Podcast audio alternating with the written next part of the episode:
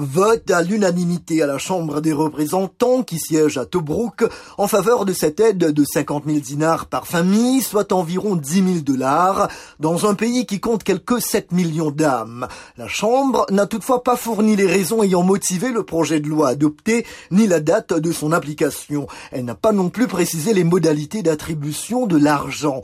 Le vote intervient environ deux mois après l'annonce du gouvernement de transition basé à Tripoli d'accorder une prime de mariage de 40 000 dinars, près de 8 000 dollars, à 25 000 couples célébrant leur union d'ici à la fin de l'année. Ces derniers ont d'ailleurs été exclus de l'allocation familiale adoptée hier par les députés.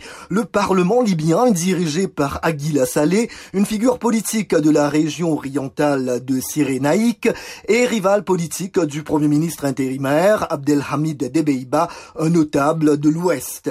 La Libye tente de s'extraire d'une crise politique majeure qui perdure depuis la chute de l'ancien régime en 2011 dirigé par Muammar Kadhafi.